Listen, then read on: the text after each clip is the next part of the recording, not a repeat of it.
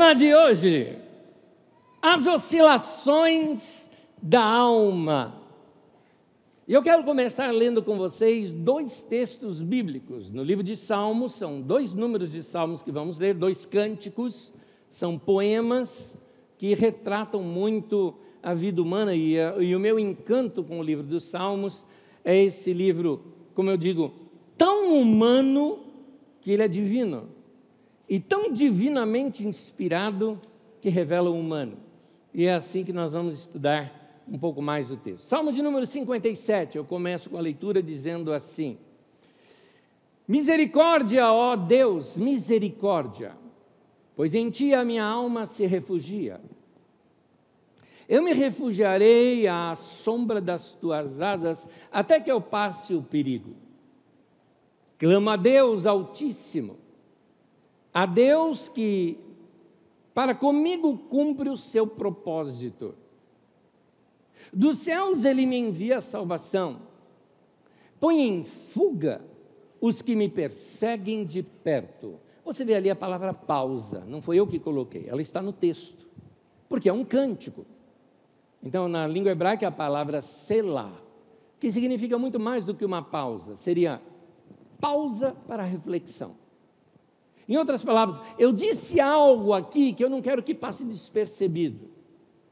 Seria, vamos repetir esse trecho, para que a gente compreenda melhor a profundidade do que está sendo falado. Esse Salmo 57, é, esses dois salmos que nós vamos ler, eles foram escritos dentro da mesma, relatando a mesma ocasião. Davi vinha sendo perseguido por Saul. Saul, por inveja, uh, quis matar Davi e travou a partir daí uma perseguição. Ele sabia que Deus iria colocar Davi no seu lugar, mas não admitia tal coisa e queria matar Davi. Ele então coloca o exército dele, todo imagina, o exército de uma nação, para matar um homem. Davi nas fugas, fuga pelas montanhas, fuga pelas cavernas, e nessas experiências ele as relata em forma de cânticos e poesias anos mais tarde, uh, uh, que são os cânticos que aparecem para nós. E esses dois salmos que vamos ler tratam dessas duas, é, é, tratam da mesma ocasião, mas eles são diferentes.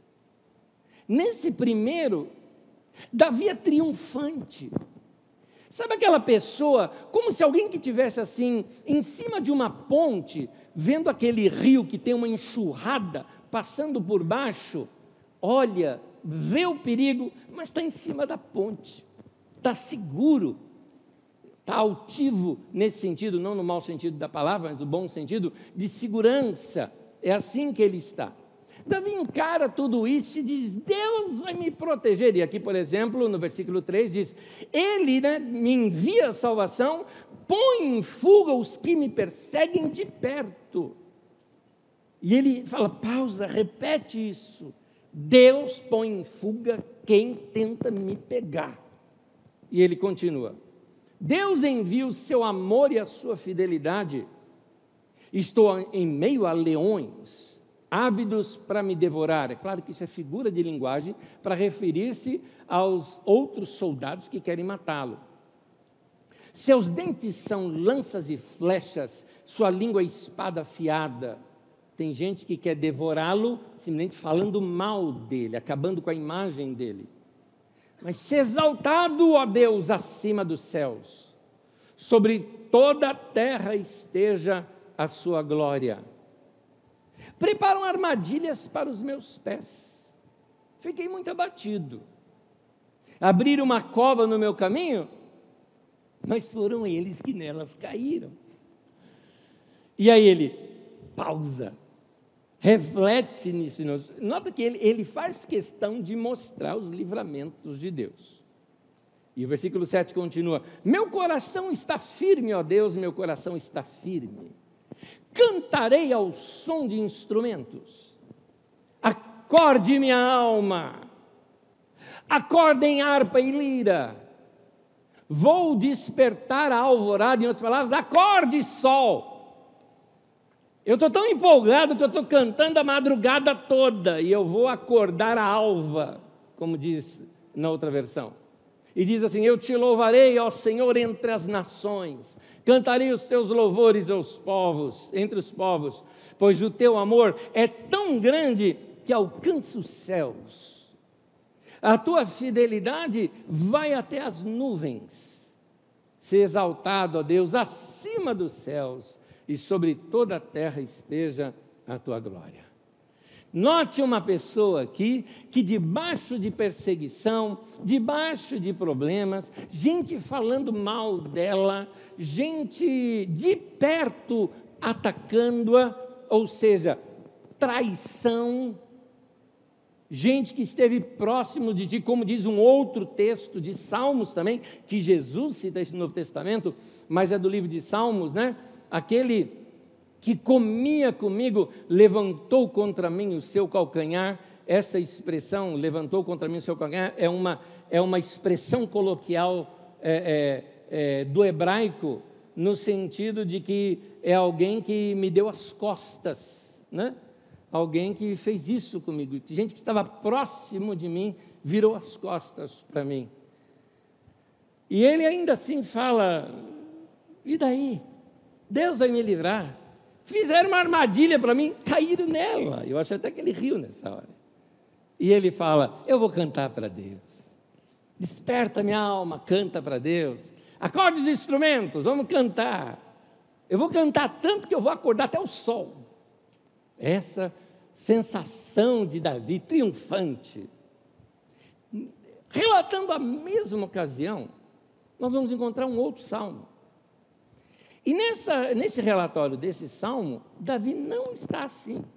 Ambos se referem às perseguições de Saul, os perigos de Davi e ele escondido em caverna. Só que nesse outro, Davi está deprê. Ele está triste. Na verdade, ele está com medo. E ele olha para o inimigo, não mais assim como alguém que está em cima de uma ponte, vendo um rio caudaloso passando por baixo, bem o contrário. Meu inimigo é maior do que eu. Em outras palavras, estou diante de um problema que não tem solução. É como se dissesse assim: uma hora me pegam. Salmo 142, versículo 1 ao 7.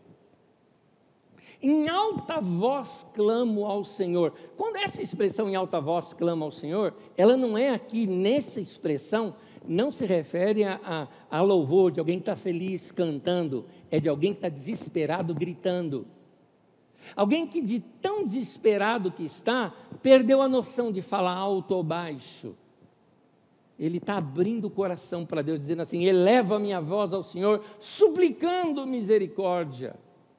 Derramo diante dele o meu lamento e a ele apresento a minha angústia. Quando o meu espírito se desanima, és tu quem conhece o caminho que devo seguir na vereda por onde ando, esconderam uma armadilha contra mim. Olha para a minha direita e vê, ou seja, dá uma olhada do meu lado, Deus. Ninguém se preocupa comigo. Não tenho abrigo seguro. Ninguém se importa com a minha vida. Eu clamo a Ti, Senhor, e digo: Tu és o meu refúgio, és tudo que eu tenho na terra dos viventes. Davi está dizendo o seguinte: acabaram-se os amigos, acabaram-se tudo, eu estou encurralado, acho que vão me matar. A única coisa que eu tenho é o Senhor. É, um parêntese ainda. Antes disso, Davi havia sido um general de guerra de Saul.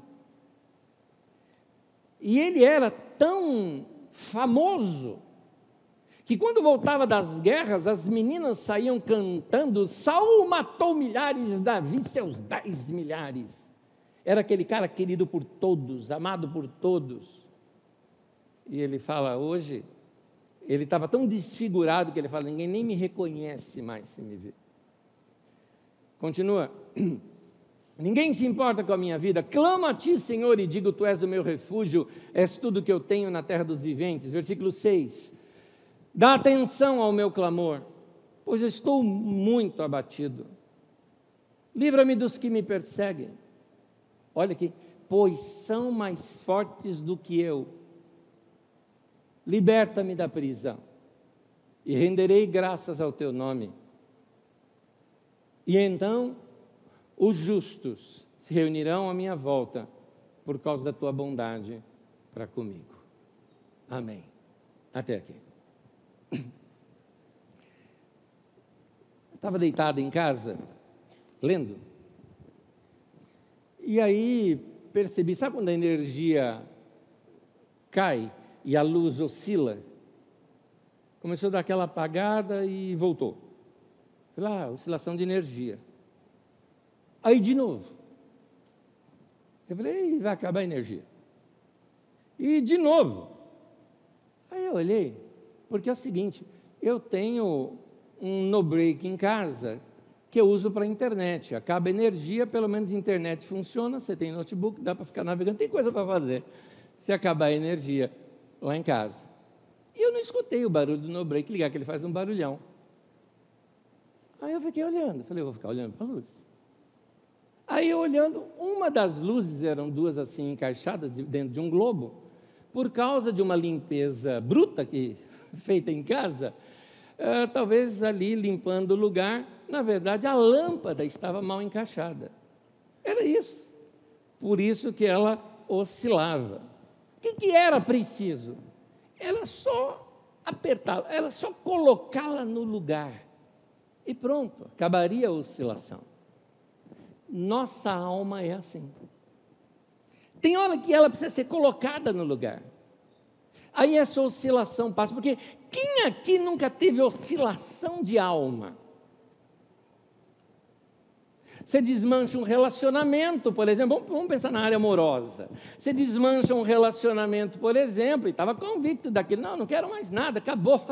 Estou em outra, virou a página e tal. E daqui a pouco, uma semana depois, está com uma saudade da pessoa. Assim. Entrou na fossa, sendo que antes estava todo convicto. Olha que oscilação. Não amo mais, depois ama. Emprego novo. Ah, emprego novo é aquele negócio, conta para todo mundo, emprego, meu chefe, que empresa, que legal, tal. Passa um tempo, síndrome da música do fantástico. A hora que escuta a música, começa aquele deprê, porque sabe que amanhã é segunda-feira. Ou aquela situação de alguém que está na empolgação, comecei academia, malhando, malhando, malhando, muda é, enche o armário de whey, né? aquele negócio todo, come aquelas pastas horríveis, né? aquele negócio ruim, está lá comendo. Pessoal falando, não, aveia com leite um monte de coisa aqui junto e comendo.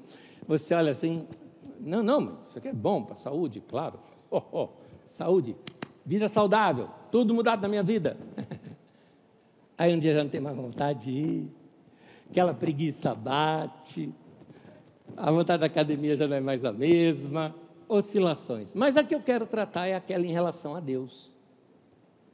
Porque tem hora que você se sente assim, no fogo, aquela paixão pela oração, a moda dos avivalistas do século XIX. Você pega assim, aquele jeito, aquela paixão pela oração, como Charles Finney, por exemplo, né? aqueles grandes homens de Deus do passado, e você tem aquela vontade de orar, aquela vontade de servir a Deus, aquela vontade de evangelizar, e aí em outros momentos bate aquele desânimo, nem sequer vontade mais de ir para uma reunião da igreja você tem. Oscilações da alma, altos e baixos essas tribulações, porque certamente alguma coisa causou isso na sua alma. Isso que causou na sua alma são as tribulações, são as tentações da vida. E quando eu uso o termo aqui tentações, infelizmente, igreja evangélica hoje acha que tentação é só sexual, né? E não vê que outras coisas são tentações. Existem pensamentos conflitantes em nossa mente que também são tentações. E diante dessas tentações e tribulações, o que acontece? A nossa alma oscila. É, ora nos sentimos fortes e poderosos, como o primeiro salmo que nós lemos. E ora nos sentimos pequenos e parece que o inimigo é enorme e invencível. O inimigo no sentido do problema, da causa, da tentação, da tribulação, ou seja o que for. E parece maior do que nós achávamos antes que ele era. E aí vem o desânimo. Por que razão tudo isso? Nossa alma não é confiável. Aliás, eu devia ter colocado isso como frase aqui, eu acabei me esquecendo. Nossa alma não é confiável. Alma é mente, vontade, emoções. Nossa alma, minha alma, sua alma não é confiável, ela oscila. A Bíblia chama muitas vezes de coração do homem, né, do ser humano. Então, uh, hoje, isso que eu estou falando vai contra a nossa cultura cibernética, internética hoje, que mostra nessa avalanche de frases feitas de psicologia barata, claramente não é psicologia de profissionais, mas a psicologia da internet, isso aqui está muito bem explanado no domingo passado, onde mostra assim: faz o que está no teu coração, ao que você sente é o que vale. E eu te pergunto: você confia mesmo no que você sente, sendo que a sua alma oscila? Ela não pode ser confiável. Ela não pode ser usada como base para dirigir os seus passos. Ah, eu tomei a decisão em cima do que eu senti. Hum, grande probabilidade de dar errado.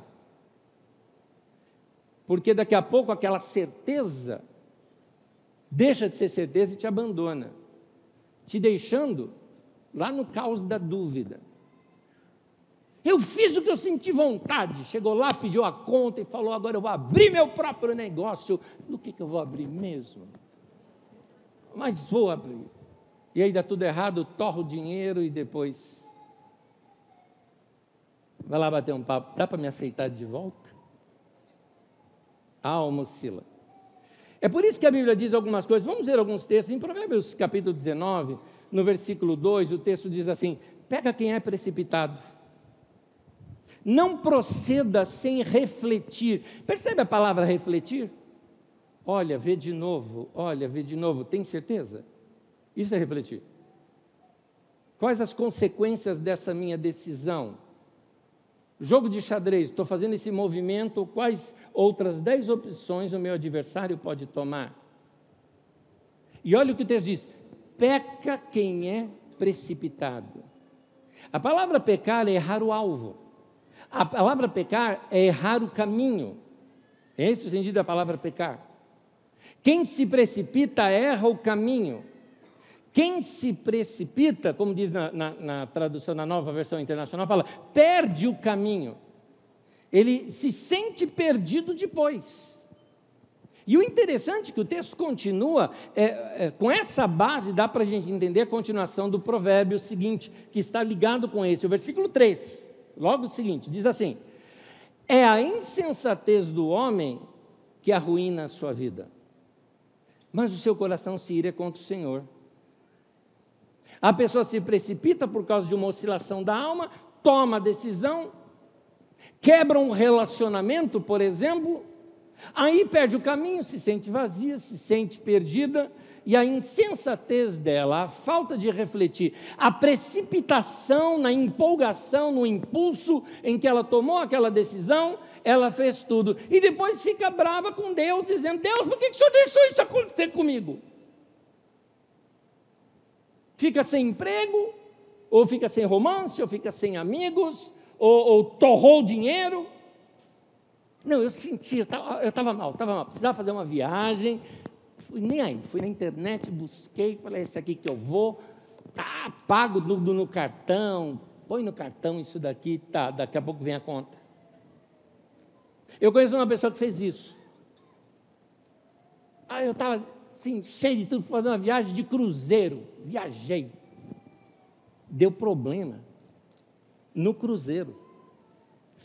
Problema com a água do lugar, ficaram em alto mar, tiveram problema em portos, passou de dias, inclusive, da, da data exata. Foi horrível a viagem.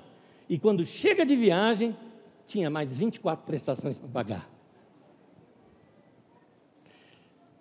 Aí você chega, mas Deus, por que, que o Senhor permitiu?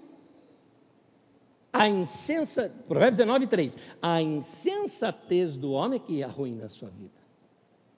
Aí o coração dele se ira contra o Senhor.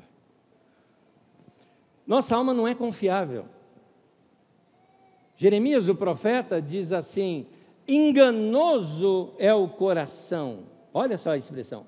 Enganoso é o coração, mais do que todas as coisas e desesperadamente corrupto. Eu vou explicar a palavra corrupto mais adiante. Não é uma melhor tradução aqui. Quem o conhecerá? Eu, o Senhor, esquadrinho o coração e eu provo os pensamentos. Coração enganoso. Palavra hebraica traduzida aqui para enganoso é interessante, às vezes a língua hebraica, uma mesma, porque é uma língua mais primitiva. Línguas mais primitivas, elas tem menos palavras do que o nosso vocabulário. Nós temos palavras novas para situações diferentes. Então, muitas vezes, uma imagem da natureza se torna uma palavra. Por exemplo, a palavra enganoso é a palavra montanhoso, ou escorregadio ou traiçoeiro. Uma montanha de lama, uma montanha que tem deslizamento. É essa palavra usada para dizer enganoso. Ou seja, altos e baixos, oscila, escorrega. Meu coração e o seu coração é assim. Nossas emoções, olha, estamos lá em cima firmes, olha, estamos lá embaixo e joga. E, e às vezes, com uma notícia, muda-se tudo aquilo dentro de você. E aí ele fala desesperadamente corrupto. A palavra corrupto ali não acho uma melhor tradução, porque a ideia de fraco, de doente, de incurável mas a melhor tradução seria inconstante. É esse o sentido da palavra. Ou seja, o meu coração é inconstante. Como é que eu posso confiar nele? E um detalhe, o coração ele se confunde. O coração ele embaralha assuntos. Ele muitas vezes entra em confusão e por causa da confusão ele oscila. Às vezes, por exemplo, o seu problema é com alguém do teu trabalho e você fica indisposto para o trabalho, quando o seu problema é de relacionamento. Você misturou as coisas. Ou você está numa crise financeira e aí acha que já não é mais a esposa ou o marido. Ou às vezes o conflito é dentro de casa e você no trânsito quase que atropela alguém. O nosso coração faz isso. Porque quando a gente tem uma crise emocional, ela afeta tudo, ela embaralha tudo, ela bagunça tudo. Por isso que Deus diz o seguinte: Eu, Senhor, esquadrinho o coração. Esquadrinhar é você, por exemplo, colocar como numa como quando você era criança, queria ampliar na, na escola, você aprendeu isso? Ampliar um desenho, fazia aqueles quadradinhos e aí fazia quadrados maiores e copiava quadrado por quadrado. Em outras palavras, esquadrinhar é o seguinte: colocar cada problema, cada um no seu quadrado. Não é? Deus, Ele olha para a nossa vida e diz: não, peraí, isso aqui, isso aqui. Ou seja, uma coisa, uma coisa, outra coisa, outra coisa. Deus consegue ver isso, ele fala, eu consigo, eu vejo isso, mas a sua alma não, ela embaralha tudo, ela confunde tudo. Deus é aquele que pode colocar a casa em ordem. Vamos voltar ao texto de Salmos. Por que, que eu li esses textos? Porque os dois foram escritos na mesma situação. No primeiro, ele está todo forte, altivo, até desdenha do inimigo fizeram uma armadilha, vão cair nela. No segundo, ele expõe sua fraqueza. E eu vou analisar o segundo, porque é no segundo que ele mostra o que, que eu faço diante disso. Muito mais fraqueza do que entre afirmações fortes e aparentemente seguras daquela fé que se julga inabalável diante de situações. Você aprende muito mais quando você percebe o seguinte: está difícil, do que quando você fala, não, aleluia, hei de vencer, hei de vencer, glória a Deus. E lá por dentro você sabe que você não é nada daquilo.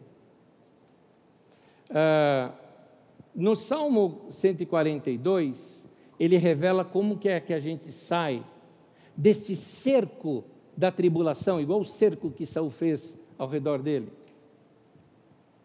O que, que a gente faz com essa crise da alma que oscila para cima e para baixo, desse coração que está enganoso, que eu não sei o que fazer? Vamos examiná-lo. Salmo 142, releio trechos dos salmos para a gente poder agora examiná-lo, esquadrinhar o salmo também.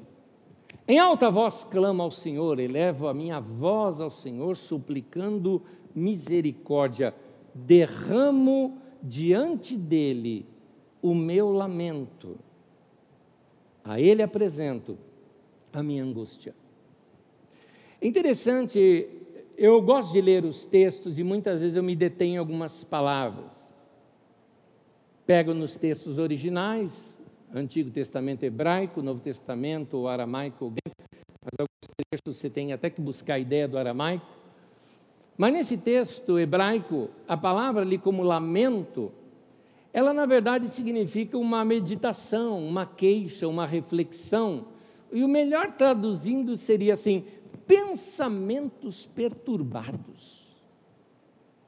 Eu clamo ao Senhor, mas eu, eu derramo diante dele, minha alma está liquefeita diante da situação, e eu estou com meus pensamentos perturbados, por isso eu apresento diante de Deus aqui a minha angústia.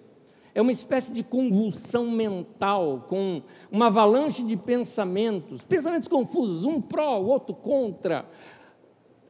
É essa situação angustiosa que Davi está vivendo. Versículo 3, ele fala, ele diz que ele sente que o seu caminho é cheio de armadilha. É interessante, no salmo anterior ele fala: fizeram uma armadilha para mim, mas eles caíram nela. Nesse daí ele fala: fizeram uma armadilha para mim, eu estou frito. Eu estou frito. Ele está. Interessante a expressão armadilha, o que ele está querendo dizer é o seguinte: eu não vejo saída. Qualquer passo que eu der, pode dar errado. Qualquer passo que eu der pode ter uma armadilha para mim. É, sabe aquela avalanche de pensamento que vem depois de você tomar uma decisão no ímpeto? Você vai no ímpeto e toma aquela decisão, aí daqui a pouco os prós e contras. E devo voltar atrás? Vou lá e peço perdão. Digo que eu tomei a decisão errada. Peço o emprego de volta. melhor devolver o produto. Melhor desfazer o negócio enquanto é tempo. Acho que você já passou isso também, né? De comprar um produto na, na empolgação e depois você fica pensando, eu deveria mesmo ter comprado esse negócio? Você não estava muito empolgado, não? Aliás, você já percebeu que algumas roupas são mais bonitas na loja do que no seu guarda-roupa? Já percebeu isso? Me humilho e eu digo para outra pessoa que eu estava errado, mesmo depois de ter bravamente dito o que eu disse. No versículo 4 ele revela uma outra angústia, e essa aqui pega bastante. Ele fala assim: ninguém sabe o que eu estou passando, ninguém se preocupa comigo não tenho abrigo seguro, ninguém se importa com a minha vida. Ninguém sabe o que eu estou passando, e o pior, eu não posso contar para ninguém. Ninguém entenderia. Essa sensação de solidão ou de isolamento social é terrível. Eu estou tenso, estou despedaçado por dentro, quebrado, mas eu vou para o meu trabalho, chego no trabalho, pessoal, e aí, bom dia, beleza? Ó, a gente tem uma reunião agora. Escuta, aquilo lá que a gente estava acertando, e você quebrado por dentro, tua cabeça não está lá, você só está de corpo presente, mas você não pode falar isso para o teu chefe. Uma possível leitura desse versículo 4, quando ele diz: Ninguém se preocupa comigo, não tenho abrigo seguro, é que ele está querendo dizer o seguinte: eu não tenho um abrigo, não tenho alguém Alguém para me desabafar. Sabe quando te falta aquela pessoa? Aquela pessoa que essa pessoa é seu abrigo seguro. E está me faltando. Quando você tem necessidade de alguém, só para te ouvir, não para te julgar. A pessoa que ela vai te amar, ela vai estar tá com você, e um detalhezinho, sem se importar se você fez certo ou errado. Um amigo postou uma foto de uma pichação no muro. Eu copiei a frase e coloquei aqui, autor desconhecido. Diz assim: Amor perfeito é aquele que não julga o imperfeito. Então, nós passamos muitas vezes por isso, por essa situação de abandono, de sem amigo, de sem alguém para desabafar. Aliás, é, se isso acontecer com você, é importante você se lembrar que Davi, nosso grande herói, passou por isso. Paulo, apóstolo no Novo Testamento, olha o que Paulo, apóstolo, conta no Novo Testamento, 2 Timóteo 4,16. Na minha primeira defesa, ninguém apareceu para me apoiar, todos me abandonaram. Diante do tribunal de Roma, lá com Nero, todos me abandonaram. Paulo, a gente te ama, tudo mais, mas comparecer lá no tribunal, é que se te prenderem pode me sujar para o meu lado também, entendeu? Então, não dá para estar junto nessa hora. Foi assim que Paulo se sentiu, abandonado. Não se sinta menos cristão se você passou por alguma dessas oscilações da alma. Não se sinta uma pessoa de menos valor ou, uh, ou menor. Davi, gente, Davi é um dos homens que eu tenho a maior admiração nas Escrituras. Paulo apóstolo para mim é uma lenda, cara. Quando eu comecei a estudar a Grécia antiga e fui ver cidades onde Paulo foi, como Corinto, por exemplo, eu falo, o cara é um, é um gênio ter conseguido fundar uma igreja numa cidade daquela. Eles eram gente como a gente. Esses que a gente chama de herói passaram pelas mesmas coisas que nós. É por isso que no versículo 5 o salmista diz assim: Senhor, tu és o meu refúgio. Eu gosto dessa outra frase também. És tudo que eu tenho na terra dos viventes. Senhor é tudo que eu tenho. Aqui, na verdade, gente, é que eu consegui encontrar no texto, olhar aqui no texto e perceber. Aqui foi onde a mesa foi virada. É aqui que Davi começa a ajustar sua alma. Mas para explicar isso, eu preciso te lembrar de um ensinamento que é bíblico. Há um ensinamento espalhado nas Escrituras Sagradas, tem muitos textos que tratam sobre isso. Por exemplo, esta frase, a tribulação produz, duas vezes aparece, por exemplo, no Novo Testamento. A tribulação, ela dói, ela perturba, Tribulação é um problema que você está enfrentando, tá? ou aquela causa, seja o que for, a decisão errada. A tribulação ela produz, ela, ela, ela, ela tem o seu lado negativo, ela perturba, ela angustia, ela incomoda, ela deprime, mas ela sempre traz benefícios. Ela produz algo bom. Parece um paradoxo, porque as grandes experiências e os grandes momentos que a gente olha para a nossa história e fala, cara, como eu cresci não vem das conquistas, não vem do conforto, não vem do sucesso, veio daqueles momentos de tribulação. Então, meu querido, se você está passando por um momento de tribulação, te prepara. É momento de trabalhar a tua vida para produzir algo novo.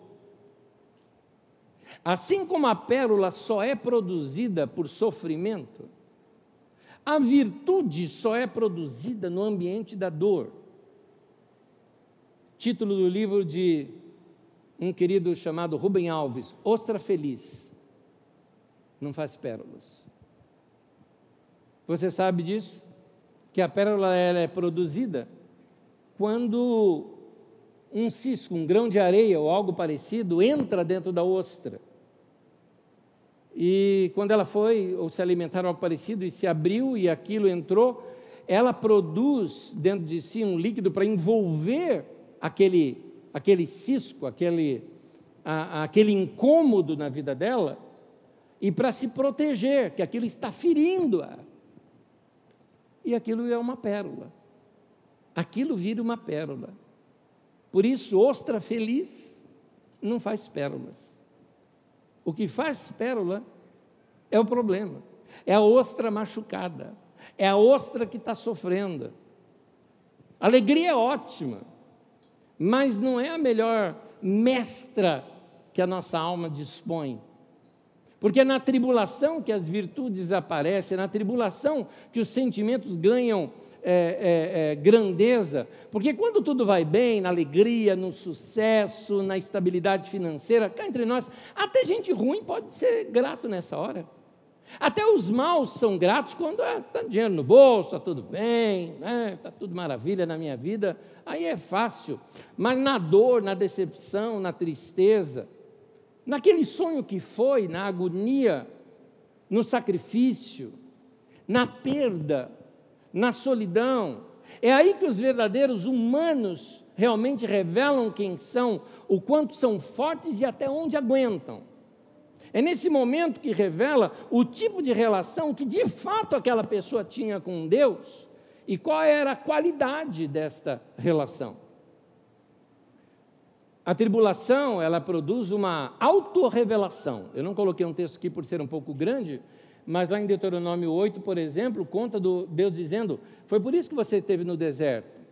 Eu te coloquei ali para te humilhar, para te provar, para saber o que estava no teu coração, se você guardaria ou não meus mandamentos. Você passou pelo deserto, que foi para revelar o teu coração. Deus não sabia o coração? Sabia, mas Deus queria revelar o coração do povo para Ele mesmo. Da mesma forma, quando eu passo por uma tribulação, eu passo a me conhecer melhor. Quando eu passo por um deserto, eu passo a me conhecer melhor. Eu tenho um encontro com Deus, mas eu também tenho um encontro comigo mesmo. É na tribulação, por exemplo, que a gente reaprende a orar. Porque no meio da tribulação cai por terra todas aquelas regrinhas que muitas vezes a gente aprendeu nessas conferências evangélicas hoje em dia de você pode, você consegue, sucesso em dez passos, em três lições, né? sei lá como que vão te ensinar tudo isso, porque te ensinam um heroísmo que na hora H não funciona. Porque oração não pode ser enlatada. Eu aprendi num livro, abri, comi, não dá para ser assim a oração. A oração não pode ser de receita. Ora isso, isso, isso, ora desce dessa maneira que dá tudo certo para você. Não é assim. A oração tem que ser sincera. A palavra sincera vem de sincera. Cera era, era do que era usado as máscaras do teatro grego no passado. Ou seja, oração tem que ser sincero, é sem máscara. Oração tem que ser sincera, sem máscara. Oração tem que ser rasgada. Oração tem que ser aquela aberta, transparente, onde você fala, fala o que sente, se abre. Você chega diante do médico, o médico, você foi ao médico, não está bem, você chega diante do médico e o médico começa a fazer algumas perguntas para você, e você sabe que você não está bem, porque você não se alimentou direito, você sabe que você não está bem porque você é, não cuida do seu corpo, não se exercita, você sabe que você não está bem porque você também é desregrado, é desregulado, você não cuida do seu sono, por exemplo, coisas básicas da vida. Aí você chega diante do médico e o médico chega assim para você e fala: Olha, é, como é que está? Como é que é a sua alimentação? Não, me alimento bem, estou bem, como certinho. Você, assim, não acha bom que talvez seja você diminuir? Não, não, doutor, eu, eu, eu controlo, controlo a comida, como tal, tal é, olha, você tem que eliminar a gordura, eliminar o açúcar. Tchê, isso aí nem passa pela minha boca. Você acabou de vir um churrasco ontem. Vai resolver o teu problema? E por que, que você acha de que estando mal do jeito que você está, chegar diante de Deus e falar, aleluia, Senhor, glória ao teu nome, o Senhor cuida da minha vida e nada vai me acontecer. Não estou dizendo que eu estou negando o texto bíblico, Estou dizendo que teu coração não está assim. Um dos pastores da nossa comunidade, um querido amigo, um dia entrou na minha sala e bateu um papo comigo e falou: Deixa eu te contar uma experiência minha. Ele contou o seguinte: que ele foi orar. Ele chegou assim diante do Senhor, começou a orar dessa maneira mesmo. Aleluia, Senhor, eu te louvo. Meu coração é alegre diante do Senhor. Louvado seja o teu nome. Aí ele parou. Falou: Deus, volta. Vou começar de novo. Senhor, não está nada bem. Estou chateado. Na verdade, eu estou engasgado com um monte de coisa. Estava nem um pouco afim de falar essas palavras que eu falei. A oração tem que ser sincera, sem máscara. Cá entre nós, olha a tolice nossa, esconder de Deus. É muito tolo, fala a verdade. É muito tolo. A gente está lá de Deus, falei, tolinho. Se abre. E nesses salmos, nós aprendemos que não é, guarda isso que eu vou falar, vai contra a teologia neopentecostal pregada na igreja evangélica desde a década de 80 para cá. Nesse salmo, nós aprendemos que não é errado na oração confessarmos a nossa fraqueza. Porque de 80 para cá foi ensinado na igreja que só vale a confissão positiva, declare a fé, eu consigo, eu possuo, eu ordeno, eu, e não tem nada disso na Bíblia. Pega uma oração bíblica, não tem isso nas orações. Na Bíblia Sagrada, os salmos são orações. Salmo 142, versículo 6, está aí um texto, é, nada neopentecostal. Atende o meu clamor, pois me vejo muito fraco. Infelizmente, o neopentecostalismo está mais preocupado com política e com poder que não tem tempo para estudar a Bíblia. Por causa disso, fica inventando coisa. Pega livro de autoajuda, bota uns textinhos ali, ó, dá aquela mensagem. Tanto que se você tirar os textos bíblicos, a mensagem sai do mesmo jeito. Mas o texto aqui está dizendo: atende o meu clamor, pois me vejo muito fraco. É errado dizer isso para Deus? Claro que não. Tem gente que ainda fala, Anésio, mas se eu orar essas coisas, o diabo vai ouvir. E daí? Quer dizer que se o diabo ouvir, ele é mais poderoso do que Deus? De onde você tirou isso? Você está falando com Deus, o cara botou escuta, ouviu e ele vai, ele é, é, vai vencer a Deus no final?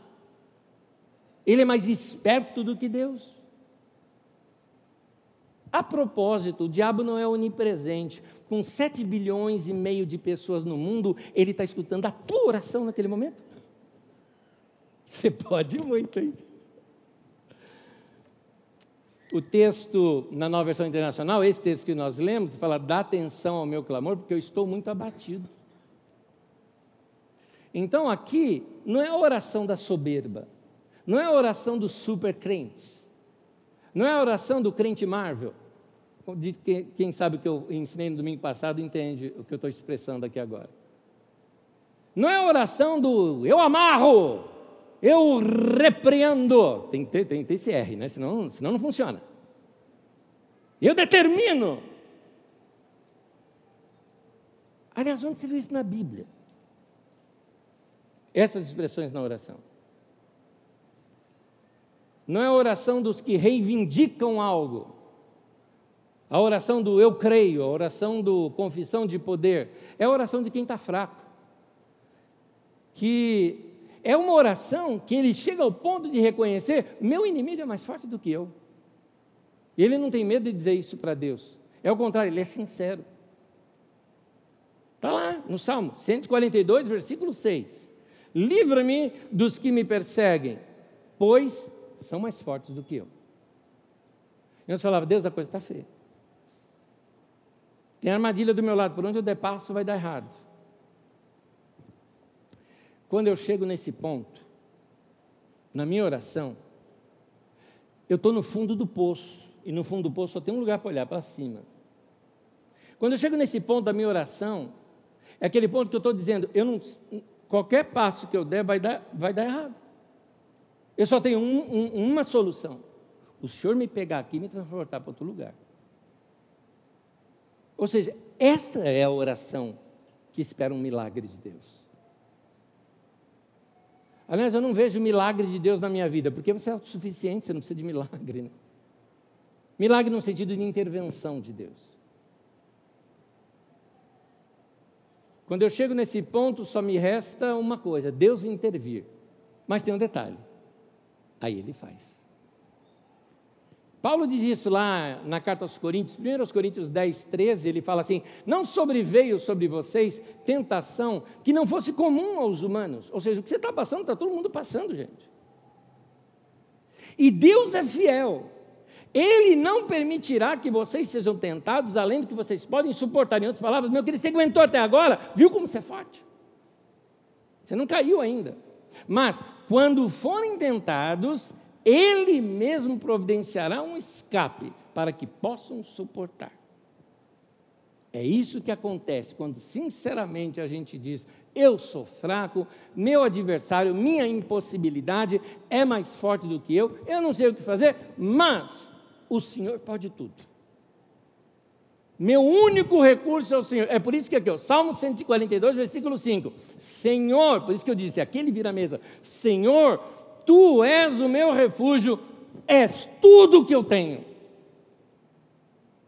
Eu não sei o que decidir. Eu não tenho de onde tirar o dinheiro.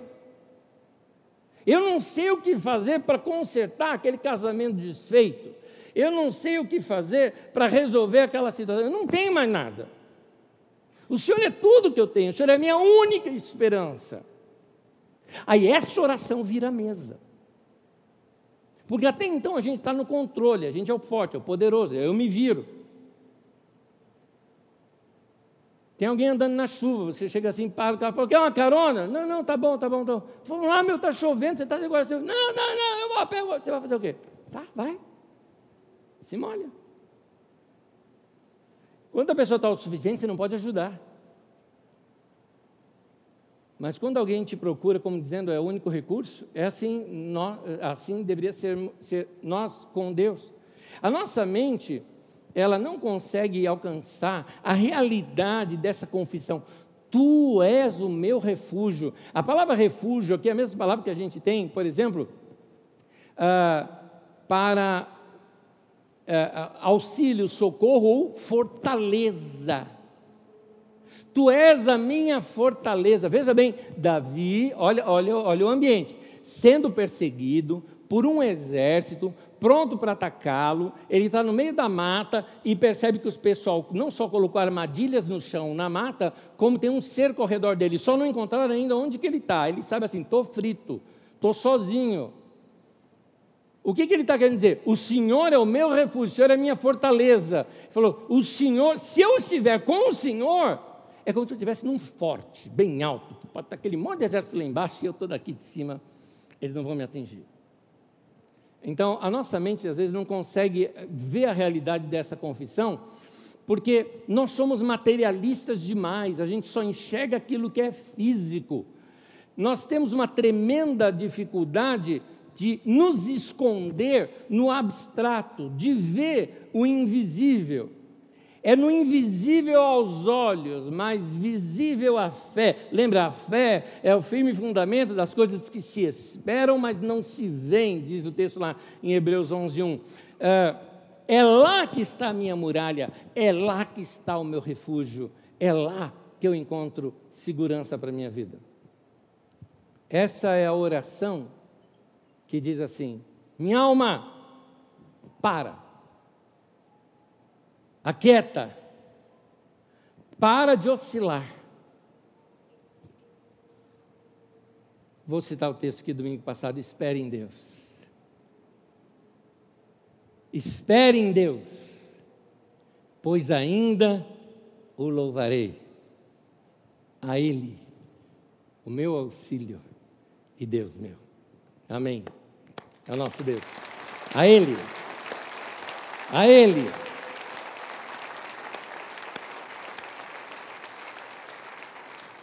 Fique em pé comigo, eu quero continuar lendo aqui alguns textos ainda. Eu tenho mais textos para ler, mas você pode ler em pé comigo. Salmo 18, 1 e 2. Eu te amo, ó Senhor, força minha, pois o Senhor é a minha rocha e a minha cidadela, a minha fortaleza. Não é? O Senhor é o meu libertador. O meu Deus, o meu rochedo. Você entende a expressão rochedo dentro da, da época antiga? Uma muralha bem alta, em cima de uma rocha firme. Em quem eu me refugio? Olha aqui a linguagem de guerra de Davi. O Senhor é meu escudo. O Senhor é a força da minha salvação. Naquele texto que eu citei há pouco, que foi citado aqui no domingo passado, quando diz a Ele meu auxílio, Deus meu, essa palavra auxílio é a mesma, salvação. Salmo 142 termina assim, o salmo que nós lemos: Liberta-me da prisão, eu renderei graças ao teu nome. Então os justos se reunirão à minha volta por causa da tua bondade para comigo. A expressão no hebraico é: os justos me coroarão. Primeiro a luta, depois a coroa. Ou, como Jesus diz quando ele aparece para os discípulos, vocês não sabiam? Que o filho do homem tinha que padecer antes de entrar na sua glória? Está em Lucas 24 diz isso. Primeiro, então, o padecer. Depois a gente entra na glória. Romanos 8,17, aí é Paulo, dizendo: Se com ele sofremos, também com ele seremos glorificados. E voltando a citar o texto do Salmo de domingo passado, espere em Deus, pois ainda o louvarei. Amém. Põe a mão no peito, quero orar com você. Senhor, guarda o nosso coração e a nossa mente em Cristo Jesus. O Senhor é o nosso refúgio, o Senhor é a nossa fortaleza. O Senhor é o nosso socorro bem presente na tribulação. Senhor, ainda que situações aconteçam na minha vida na qual não tem explicação, ainda que minha alma oscile, com os medos, com os anseios, ainda que ela oscile entre alegria e tristeza, nesse momento eu digo à minha alma: aquieta-te, alma, espere em Deus. Porque estás abatida, minha alma, espere em Deus, pois ainda eu louvarei. Tu és o meu auxílio, tu és o meu Deus, ó Senhor. Senhor, eu oro por cada um dos meus irmãos. Que nessa semana seja uma semana de paz, onde seus corações sejam sempre cheios da tua palavra e que os seus olhos estejam sempre colocados no Senhor. A olharem para os céus, saibam que a tua misericórdia vai além das nuvens, que a tua glória enche toda a terra, que o Senhor não desceu do trono e continua sendo Deus Ainda que tudo ao meu redor possa parecer um caos, o Senhor é o nosso refúgio e nossa segurança, nossa rocha. Nossos olhos estão postos em Ti, Senhor. Em nome de Jesus. Amém e amém. Meu irmão e irmã, te abençoo, em nome de Jesus. Boa semana para você. Que o Senhor te abençoe e te guarde. E que nessa semana seja aquela semana de voltar os seus olhos para Deus e dizer: ele, o Senhor, é a minha segurança. Graça e paz. Deus abençoe.